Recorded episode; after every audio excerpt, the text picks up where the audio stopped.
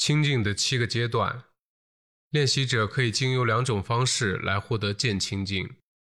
一种方式是透过了知独特性质或者说个别性质，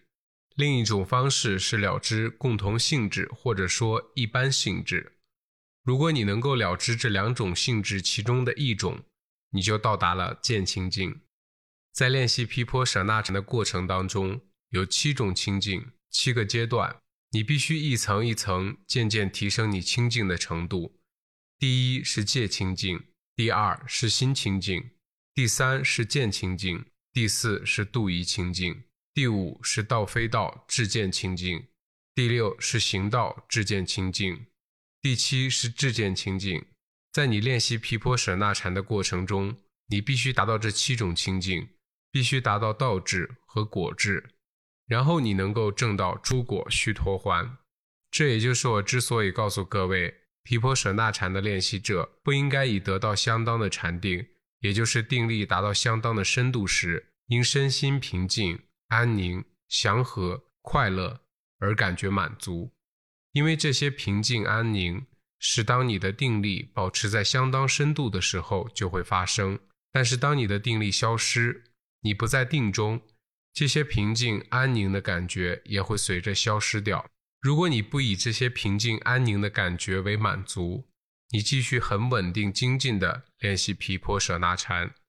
你必然能够了悟到身心的真实本质，透视到身心的真实本质，你就可以达到一层又一层的观察智慧。当你在观察身心现象的时候，你能够如实了知身心现象。你的心就不再受任何身心现象的影响，心渐渐变得非常平静、安宁，非常祥和、快乐。这时候，我们应该来比较一下，经由单纯练习禅定所得到的平静安宁，和经由练习毗婆舍那禅所得到的平静安宁，这两种有什么区别呢？练习毗婆舍那禅所得到的平静安宁，在你得到平静安宁的同时。你也了悟了身心的真实本质，因此，即使你不在修行的时候，譬如说你回到家，或者你开始你的工作，你仍然能保持平静安宁，因为你一回想到你在练习毗婆舍那禅的过程中所了悟的真理，你觉悟的那个境界立刻浮现起来，好像你当初了悟的时候那样的清晰。所以，即使你在家里面或者在工作当中，只要你能够回忆起你在禅修当中的悟境，那种高品质的观禅心境，你就立刻感觉到很平静安宁。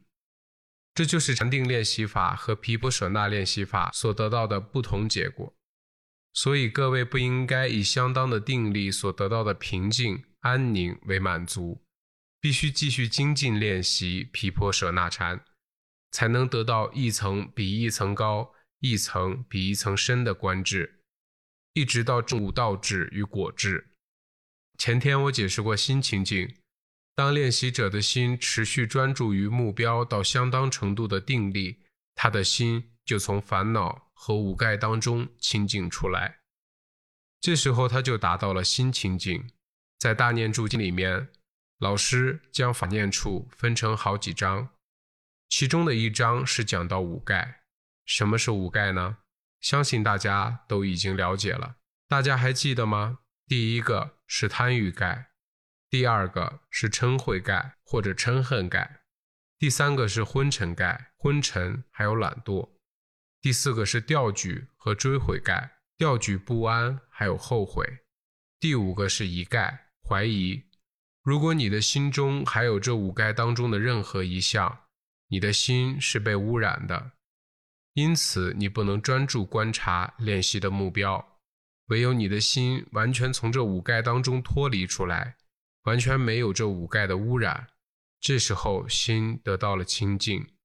只有在心清净、定力达到相当深度的时候，观禅的力量才能够透视到身心的真实本质，而达到观禅的智慧。也就是说，观禅的智慧是从你得到心清净之后才开始。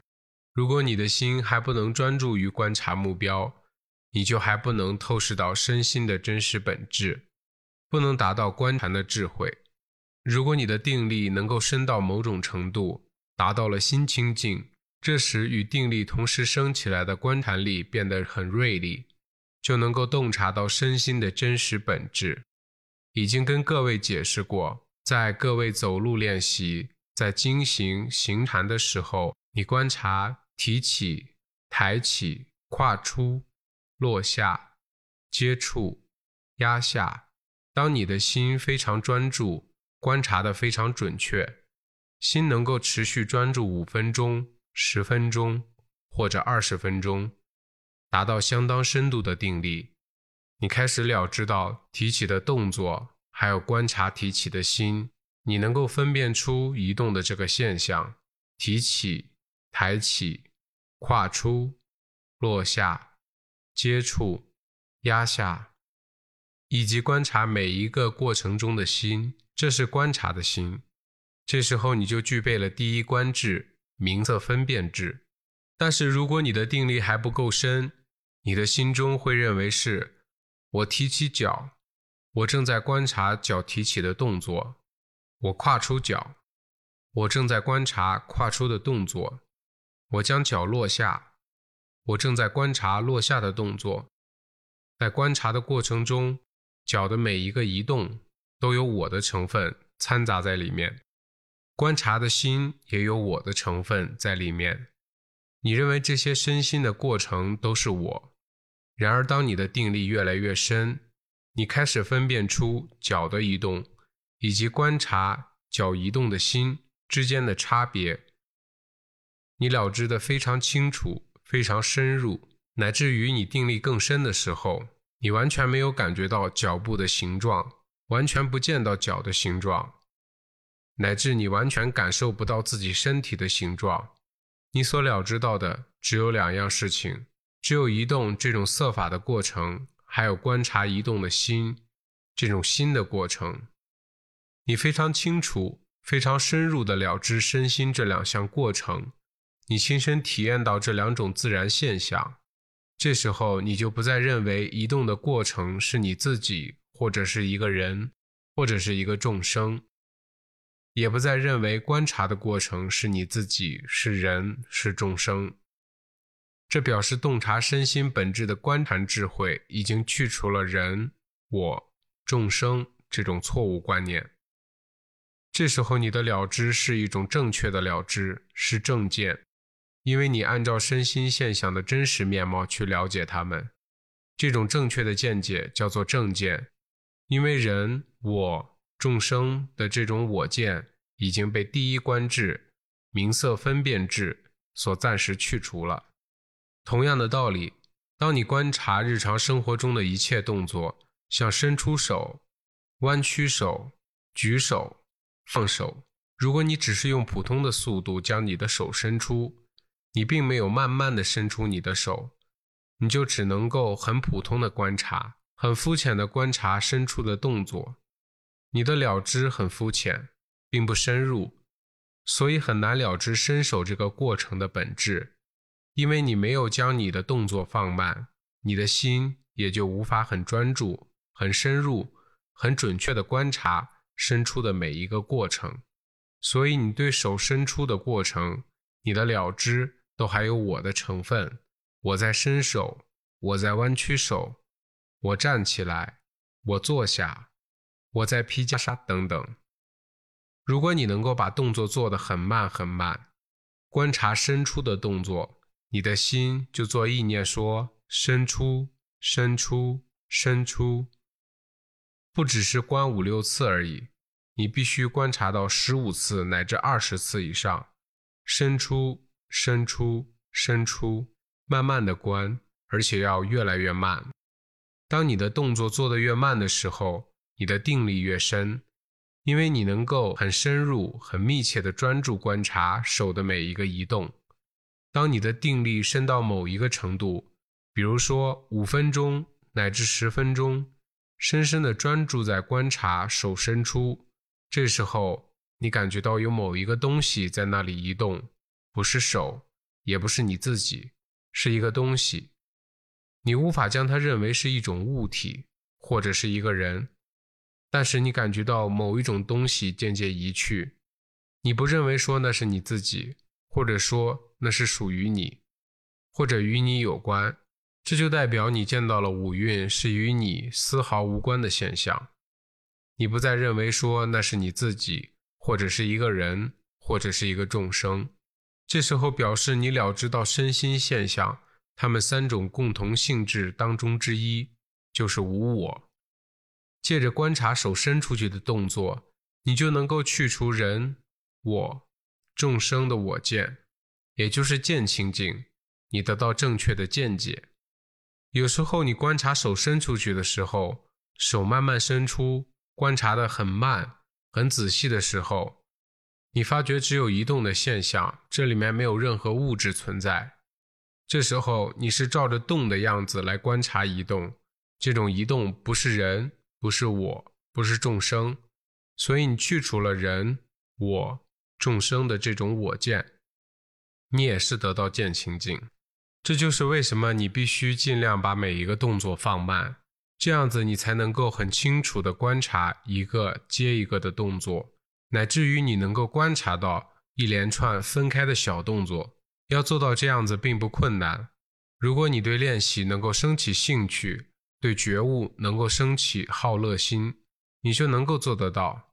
你要尽量尝试精进的来观察，将日常生活做得越慢，观察的越仔细越好，然后你就会成功。如果你不将日常生活中的动作尽量放慢，你认为这是不必要的，你认为不用做的那么慢，这时候你就不能很努力精进的来关照，不能很深入专注的来观察，于是你就不能透视到身心的真实本质，不能够达到见清净。练习者可以经由两种方式来获得见清净。一种方式是透过了知独特性质，或者说个别性质；另一种方式是了知共同性质，或者说一般性质。如果你能够了知这两种性质其中的一种，你就达到了见清净。譬如说，在日常生活关照的时候，你观察吃饭时候的一切动作，观察的很慢、很仔细，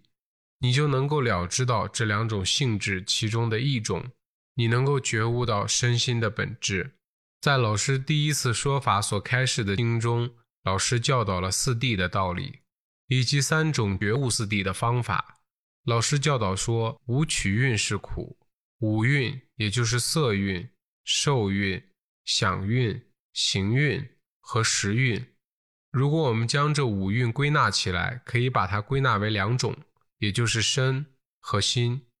第一个色蕴就是身，第二到第五受想行识这四蕴是属于心的作用，所以苦地其实就是身心这两方面。一切身的现象是苦，一切心的现象也是苦。为什么呢？因为它们都不能够恒常不变，不能久住。一切身心现象都是刹那刹那在生灭，都是无常。但是，因为我们不了解它是无常，不了解它们是苦，所以我们认为它们是快乐的，是可以享受的、可爱的。我们认为它是一个人，是我，是众生，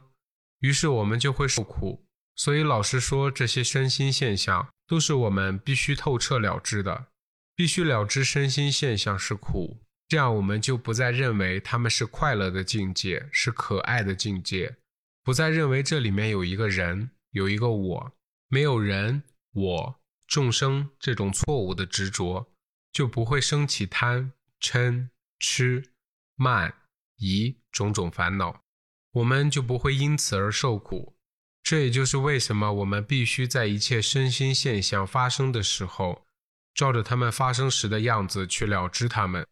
我们如果想要洞察觉悟到身心的本质，就需要相当深度的定力，比如说至少十分钟。